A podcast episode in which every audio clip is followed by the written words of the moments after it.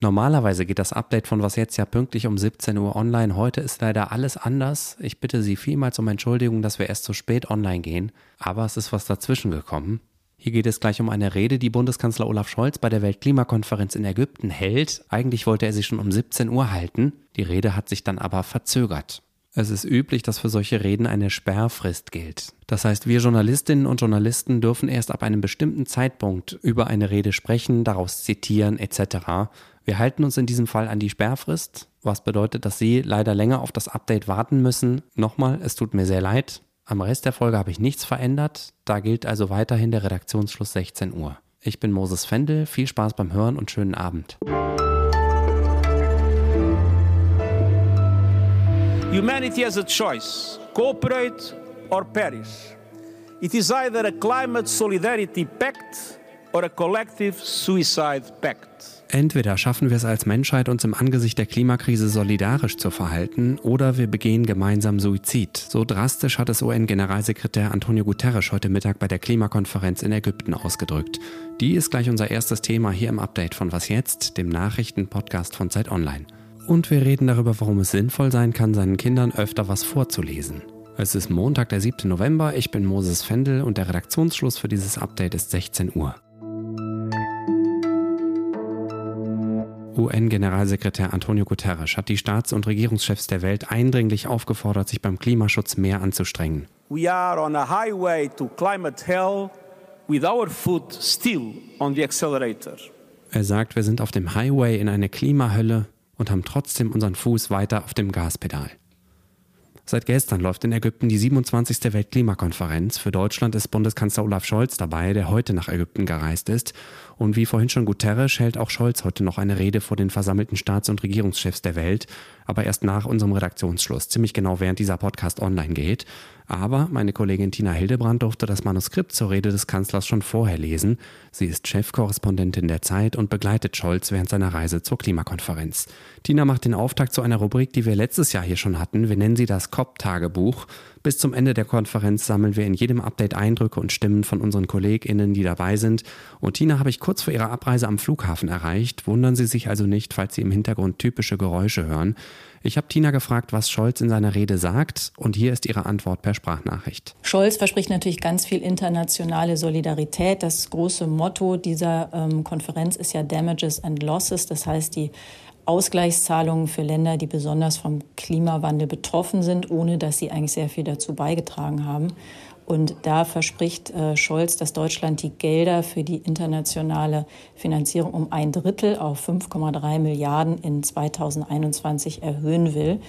Und zum ersten Mal soll die Hälfte dieses Geldes in Maßnahmen gesteckt werden, die direkt diesen Ländern dabei helfen sollen, sich auf den Klimawandel vorzubereiten bzw. die Folgen zu mindern.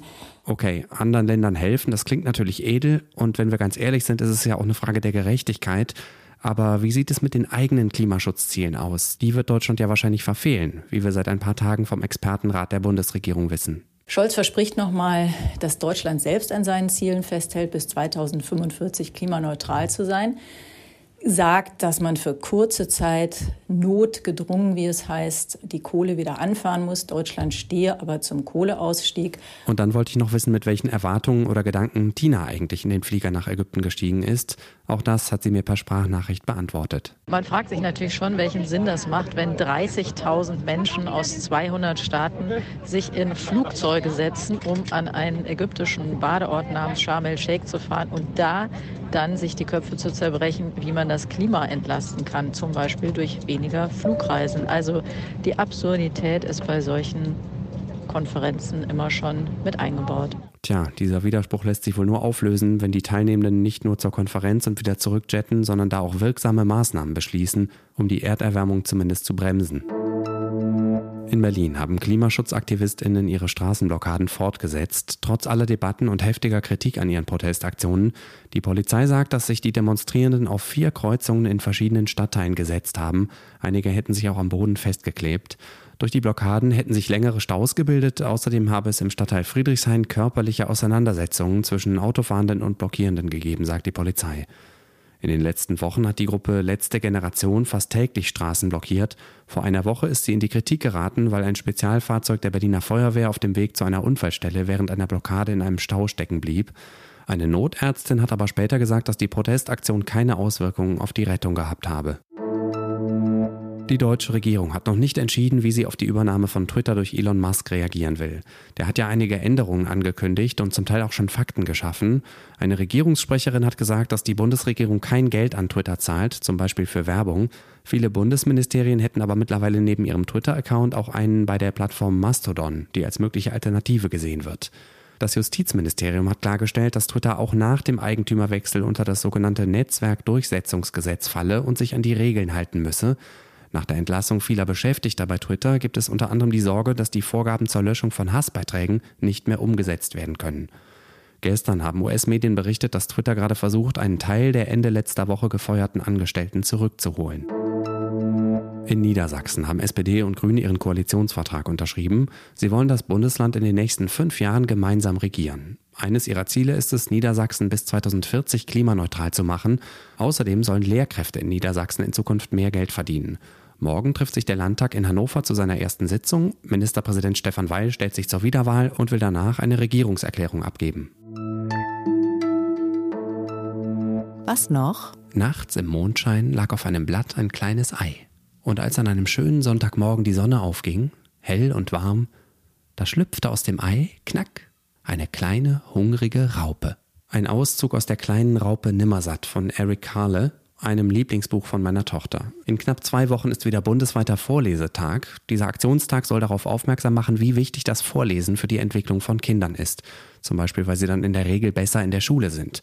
Aber jedes fünfte Kind in Deutschland zwischen einem und acht Jahren bekommt nie vorgelesen. Das ist beim neuen Vorlesemonitor rausgekommen, einer Umfrage der Stiftung Lesen, an der auch die Zeit beteiligt ist.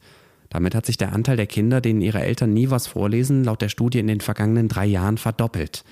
Die Stiftung sagt, wer als Kind Bücher vorgelesen bekommt, der liest später mit höherer Wahrscheinlichkeit auch den eigenen Kindern vor. Das Vorlesen wird also in gewisser Weise vererbt. Ganz kurz noch zur Methodik. Für den Vorlesemonitor sind gut 800 Eltern befragt worden. Für eine wirklich aussagekräftige, repräsentative Studie gelten eigentlich 1000 Personen als Untergrenze. Die AutorInnen der Studie schreiben aber, dass die Auswahl der Befragten repräsentativ für alle Kinder in Deutschland sei. Ich lese meiner Tochter ja wirklich gerne vor und kann dieses Hobby auch allen anderen Eltern aus tiefster Überzeugung empfehlen. Aber selbst das schönste Patterson und Findus Buch verliert an Reiz, wenn ich es zum fünften Mal am selben Tag vorlese. Das war das Update von Was jetzt am Montagnachmittag. Vielen Dank, dass Sie dabei waren. Morgen ist Janis Karmesin dran. Er spricht darüber, auf welche Bundesstaaten es bei den Midterms in den USA besonders ankommt. Ich bin Moses Fendel. Machen Sie es gut und bis bald. Es ging schon lustig los. Hier wurde nämlich an Bord der Bundeskanzler als Herr Bundespräsident begrüßt. Mal gucken, wie es weitergeht.